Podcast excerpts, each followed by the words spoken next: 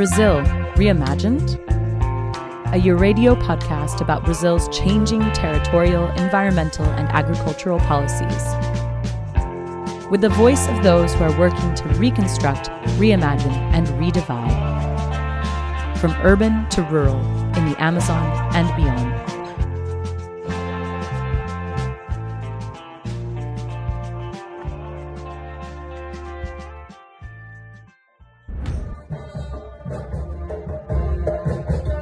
Brazil builds a new capital. New York Times, November 10, 1957. A recurrent Brazilian dream, as old as this vast nation's independence, is rushing feverishly toward reality on a remote plateau where brooks and rivulets spring at almost every step in the shade of cedar trees. A year ago, Brasilia was nothing but an idea and a name on the maps of the state of Goiás, just below the 15th parallel. Today, it's a teeming construction site where thousands of men and hundreds of machines, working through the hot days and into the cool nights, are carving the future city's avenues out of the tangled underbrush and the red soil beneath it.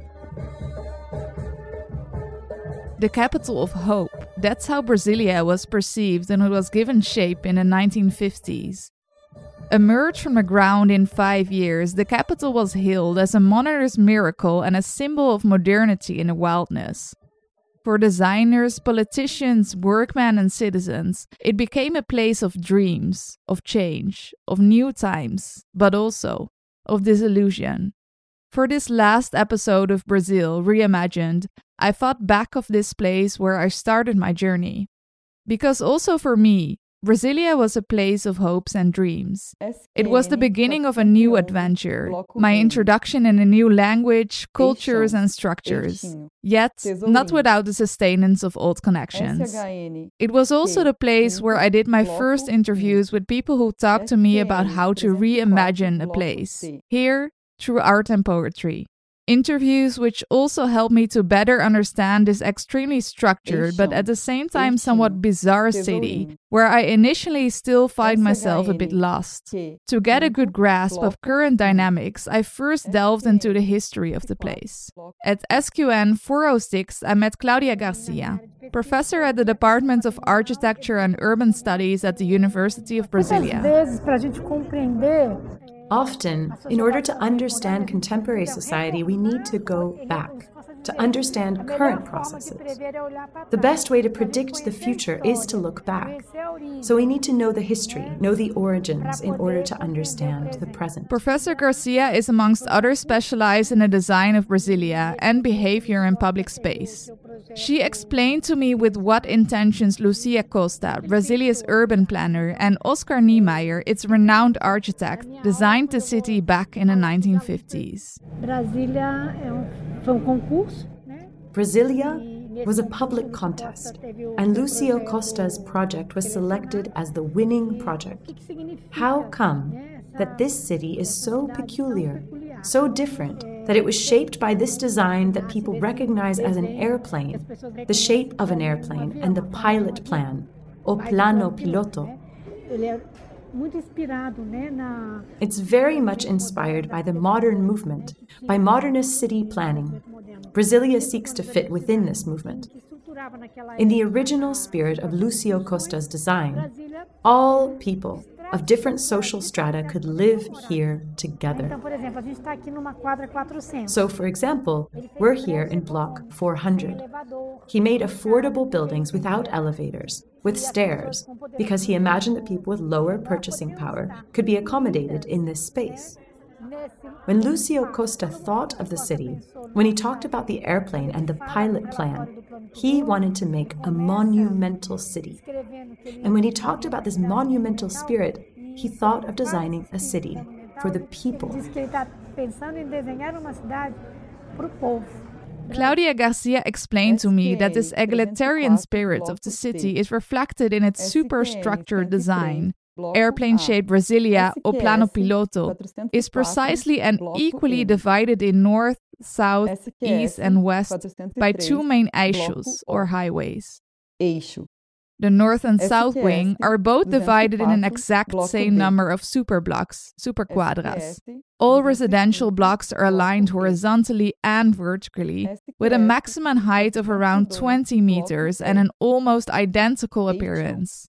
The political headquarters, including all ministries, are centered between the north and the south wing in what can be seen as the airplane's body. In between the buildings, nature is present everywhere, giving residents the chance to harvest fruit on their way to work. When we drive along the highway, the Eixão, especially when you come from the end of the north wing heading towards the south wing, if you look to your left, you see the horizon. You can connect with the horizon. In other words, the earth meeting the sky. In a city of this size, this is unique. Few cities in the world the size of Brasilia have this ability to connect with nature in such a direct, eminent way. I think it's these urban elements and this civic concept, as conceived by Lucio Costa, that make the city exceptional. That's why it's been recognized as World Heritage. But it has a strong utopian condition in its design. According to the design, Brasilia would be an ideal place to live for all citizens from all parts of Brazil, residing in a modernist city while at the same time being able to connect to nature. That today reality is, however, not quite how Lucio Costa had imagined it, is something that is to many more than evident. Even for me, only shortly after arriving, it was quite clear that the city I walked through was not the city of Lucio Costa's dream. SQN 409, SQN 209. On my way to explore different perspectives, I suddenly came across this beautiful poem of professor, poet, and activist Marcos Fabricio Lopes da Silva.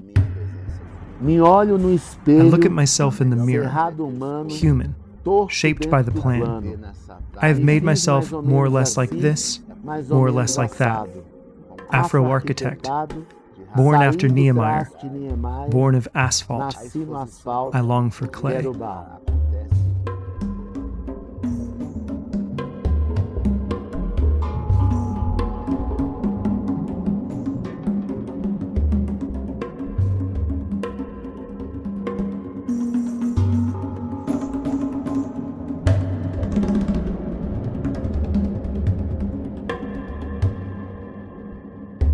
I found a poem called Afro Arquitectado in an eponymous outdoor exhibition presented at the metro stop I just exited, Galleria. A symbolic place close to the government's headquarters and the National Library. With the presentation of the exhibition here, in the public space, curator Professor Ania Flavia aimed to highlight the contribution of the black community in the construction and consolidation of the city. A story often forgotten, emphasized Professor Marcos Fabricio Lopes da Silva, whose poem was elected to open the exhibition. Brasilia, before becoming a city, was a myth. Brasilia is the legend that when all Brazilians would come together in one place, Brazil would finally become modern, and experience the excellence of the new world. So there was this idea, this dream of Brasilia as the promised land for all Brazilians, the land of opportunities.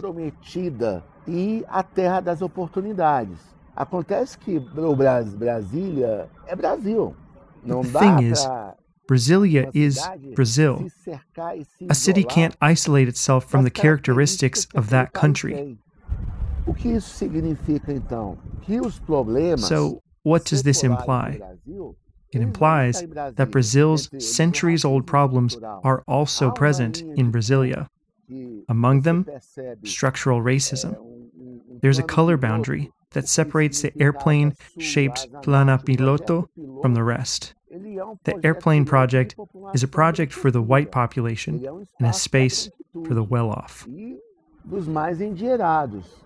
Aquela ilusão The dream that capital and labor would live together in Brasilia was an illusion. The working class became increasingly forced to live outside the airplane, outside the map. For example, take the cases of Taguatinga, Ceilândia. The people who live in these places gave their blood for this city. The Candangos workmen were the first residents, those who came from other regions of Brazil, to build this inclusive Brasilia, where everyone would live together in one place. The project, the plan was inclusive, but the practice is exclusive. In practice, three quarters of the city's population was excluded. For the communities fiercely excluded from this intended inclusive project, it is extremely important to reinvent the place, underlined Marcos Fabricio, to make sure they regain visibility in the center of the city that was supposed to be theirs as well. Reimagination through art, stories, and poetry can be a very powerful tool, he told me. A gente, por exemplo, Nicolas Behr escreveu um livro recentemente, é um poeta aqui da cidade. For example, Nicolas Behr, a poet from the city who is well known for his poetic representations of Brasilia, recently published a new book. Um que ele, ele cria uma pré-história para Brasília com personagens muito In this book, he creates a prehistory for Brasilia with characteristics very um similar to the Incas, the Aztecas. He reinvents the history of great civilizations that were killed by the Eurocentric colonization process, and he uses this story to understand Brasilia. Brasília também I mean, Brasilia was also a great civilization that was destroyed by colonization. So, this is an example of reimagination that works, as well as this exhibition. How would this place look like if the exhibition wasn't there? The wall would probably have been covered by publicity of the state. O afro-arquitetado é chamar a atenção, né? Afro-arquitetada, Afro-architect, is about drawing attention to how our references to blackness are constructing Brasilia. Just like the indigenous people who are being expelled from their lands to build cities for speculative property capital. Para o capital imobiliário especulativo. Por isso que se a gente ocupa um espaço That's why if we occupy a space, the space we occupy is proof of this Brasilia of dreams that can exist.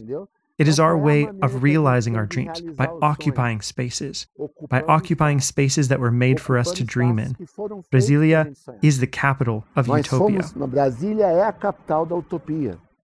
Marcos Fabricio not only talked about the occupation of space in the airplane to highlight the presence of groups that were expelled, he also mentioned the importance of imagining the periphery as part of Brasilia, a place that often stays outside of the imagination of Brasilia, even if it is the place where the majority of the population lives. In recent years, more and more activists have set up projects to proudly include the periphery on Brasilia's map. Ao mesmo tempo que você tem uma arquitetura que While we have an architecture that dictates our steps, we're working to reverse this, to find our own ways and destinations, our own path. The name of the periphery, a periferia, has, as a consequence of a strong social movement, now become a name expressed with pride. não contempladas pelo plano piloto. Então, você encontrar alguém If you meet someone who calls herself or himself peripheral, they're saying it out of a sense of pride and belonging. Como, por exemplo, muitas pessoas que organizaram For example, many of the people who participated the exhibition live in the quebrada, the slums, as the periphery is also referred to, and they are present here in the public space in the airplane. So there is the concrete architectural designs, and there is a space under construction. We are reconstructing the place. And this is very important for identifying what the federal district of Brasilia is. Tinha um eixo atravessando o meu peito. There was a highway running through my chest, so big that it cut my soul into L2, into south and north. Uma W3 entalada. An avenue stuck in my throat turned into a knot. They, In the airplane, have a city park. We, in the periphery, have three girls. They have the cathedral. We have Santa Lucia. They have Lake Paranoa. We have beautiful waters.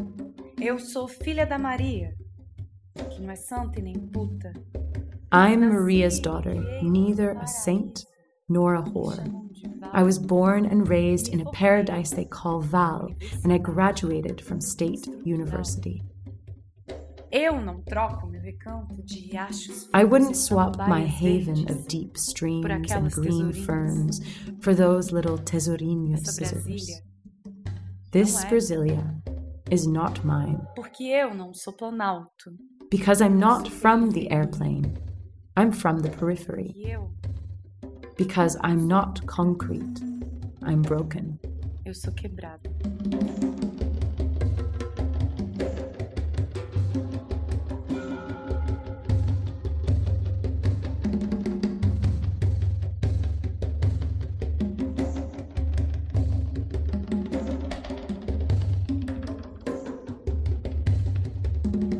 One of the artists and activists from the periphery Marcos Fabricio referred me to was Meimei Bastos, whose poem about Brasilia you just heard. Meimei Bastos is a poet, writer, teacher, and owner of the cultural space Caracas Vei in Taguatinga. During the interview, she told me about the moment she realized why she wanted to become a cultural activist. Tem uma história bem interessante que é. There's an interesting story I would like to share of me commuting to the pilot plan, to Plano Piloto, to the North Wing. At that time, the public transport was horrible. Not that it is any better today, but it used to be much worse here in the federal district of Brasilia, you know? And we had a bus company whose buses broke every day. It was horrible.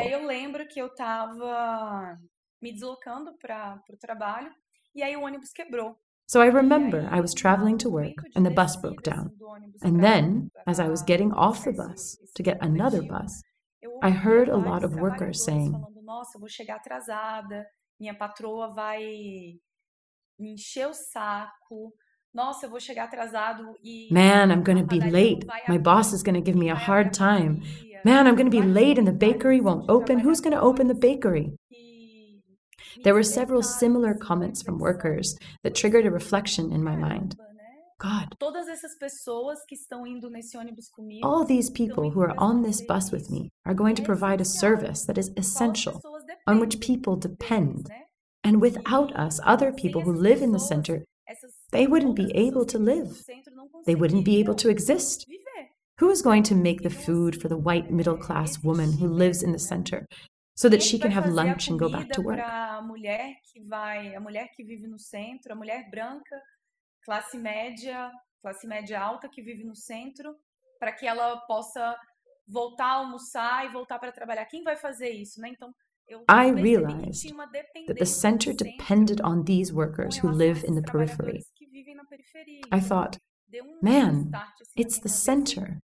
It's the people who live here who depend on us. Look at that, right? Depende da gente. Veja só, né? Se eu chegar atrasada também, isso vai reverberar. If I'm late too, that's going to have an impact on the lives of many people, on the parents who leave their children at school because they need to work. I said, sempre me senti God, and I always feel inferior, when in fact my work is essential, right? Essência é essencial. My existence is essential, and that was very striking for me. A partir dessa reflexão, eu já tinha um trabalho And from this realization, I already had so much work in mind I wasn't sharing, um saving it all the time, work that portrayed this experience, but without deconstructing it. Só que sem It started from this thought that I was inferior. sem fazer essa desconstrução, né?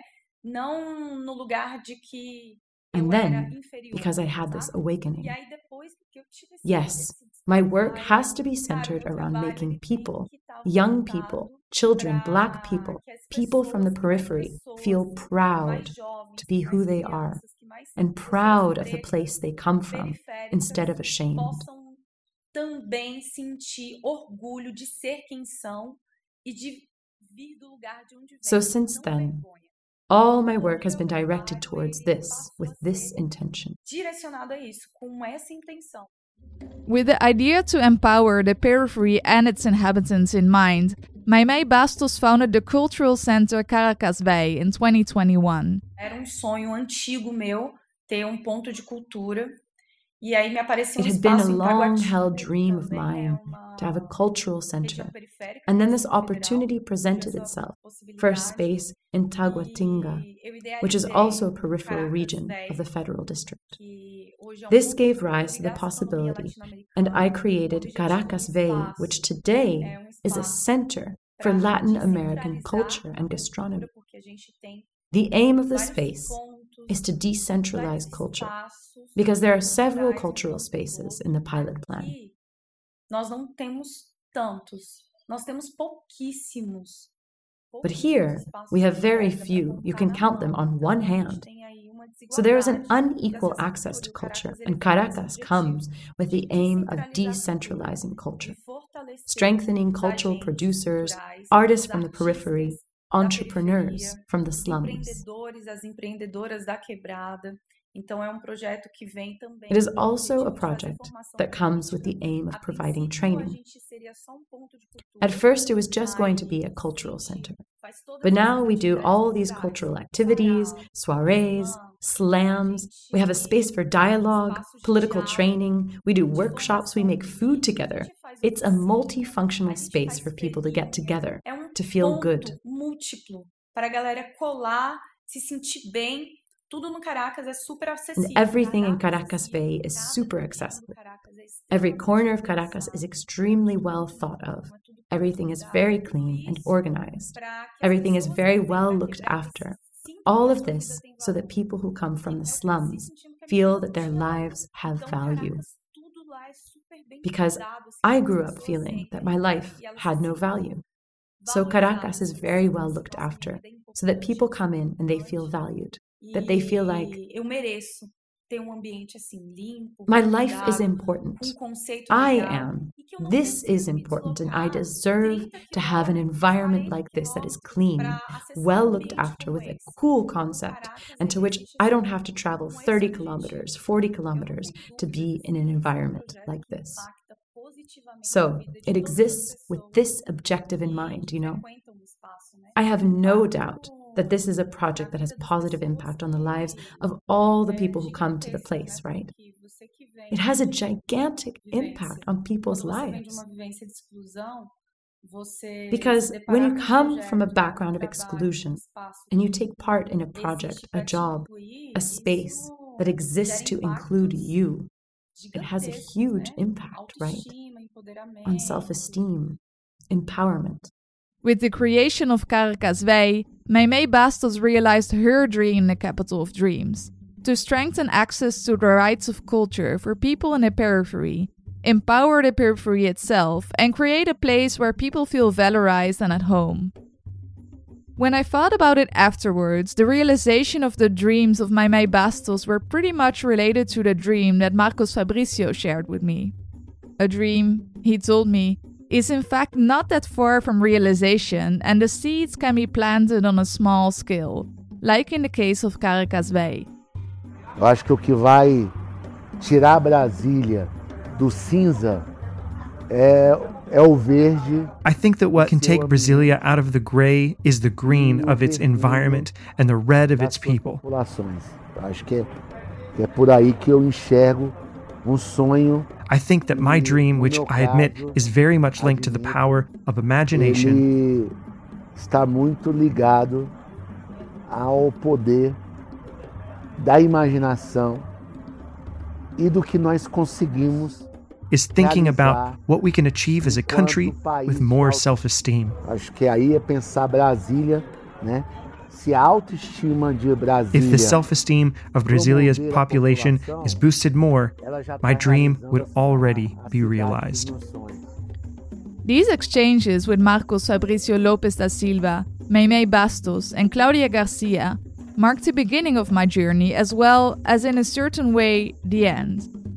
The beginning because some of their words and actions inspired me throughout the rest of my travels, when I met people who were fighting to bring about change beyond the capital. Um Dreams to reimagine the place or region which is home to them.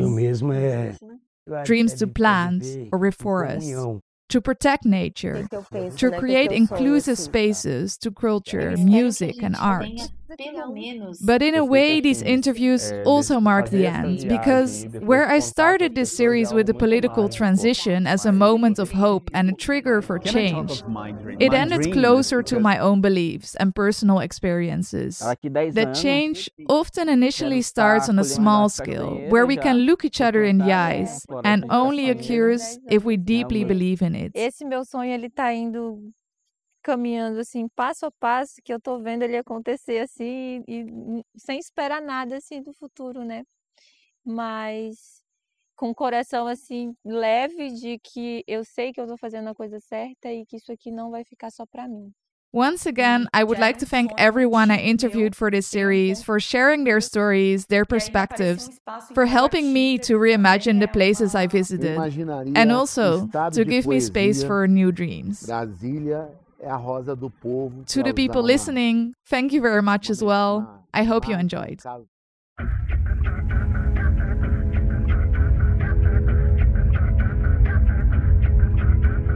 Sonho, quem nunca teve um sonho?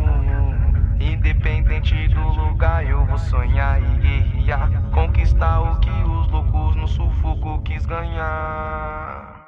Sonho. Quem nunca teve um sonho? Independente do lugar, eu vou sonhar e guerrear. Conquistar o que os loucos no sufoco quis ganhar. Sonhando eu fui além, logo me deparei com várias verdades, por essas verdades chorei. O mundo gira, eu sei, humilde vira rei. E esse sonho, na visão de Deus, realizei. Sonho. Quem nunca teve um sonho? Independente do lugar, eu vou sonhar e guerrear. Conquistar o que os loucos no sufoco quis ganhar. Sonho. Quem nunca teve um sonho? Independente do lugar, eu vou sonhar e guerrear. Conquistar o que pra jogar, joguei. Se é pra lutar, lutei. Se é pra ganhar, ganhei. Quando perdi, não parei. O mundo gira, eu sei. Humilde vira rei. E esse sonho na visão de Deus realizei. Sonho. Quem nunca teve um sonho? Independente do lugar, eu vou sonhar e guerrear. Conquistar o que os loucos no sufoco quis ganhar.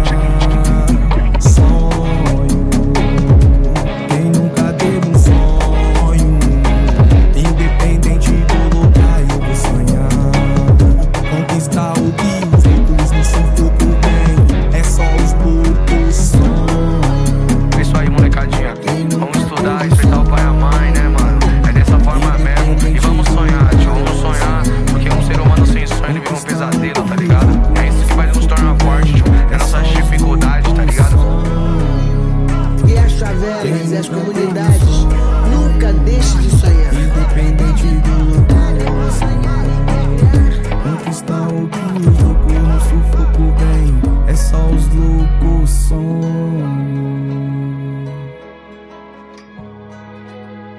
This was the last episode of Brazil Reimagined, produced for Euradio.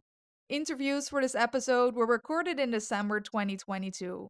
Music included from the beginning to the end was Un Sonho by Nação Zumbi. Extracts from the band Calango Careta, recorded in the streets of Brasilia, and Sonho by Nego Bala and Elza Soares. The article in the beginning and names of the streets of Brasilia were read by Cíntia Lemes. Dubbing by Ani Deal and Parker Deal. Presentation and editing by me, Nadine Vermeulen. Thank you for listening.